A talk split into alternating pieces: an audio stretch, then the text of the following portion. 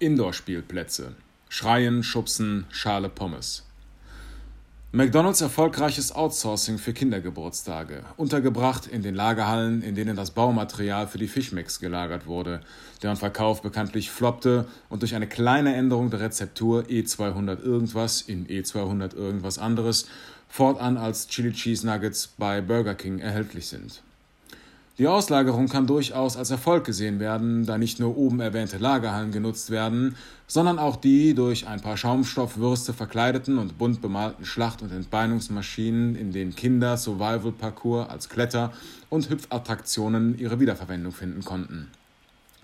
Dritter und genialster Streich der Frikadellenweltmacht die in den Filialen unverkäufliche Schadware sowie die in den Tablettrücknahmeregalen hinterlassene Speise- und Getränkereste können hier aufgewärmt zu überzogenen Preisen an betrunkene und genervte Prekariatsstiefväter für die hungrig getobten Belger verkauft werden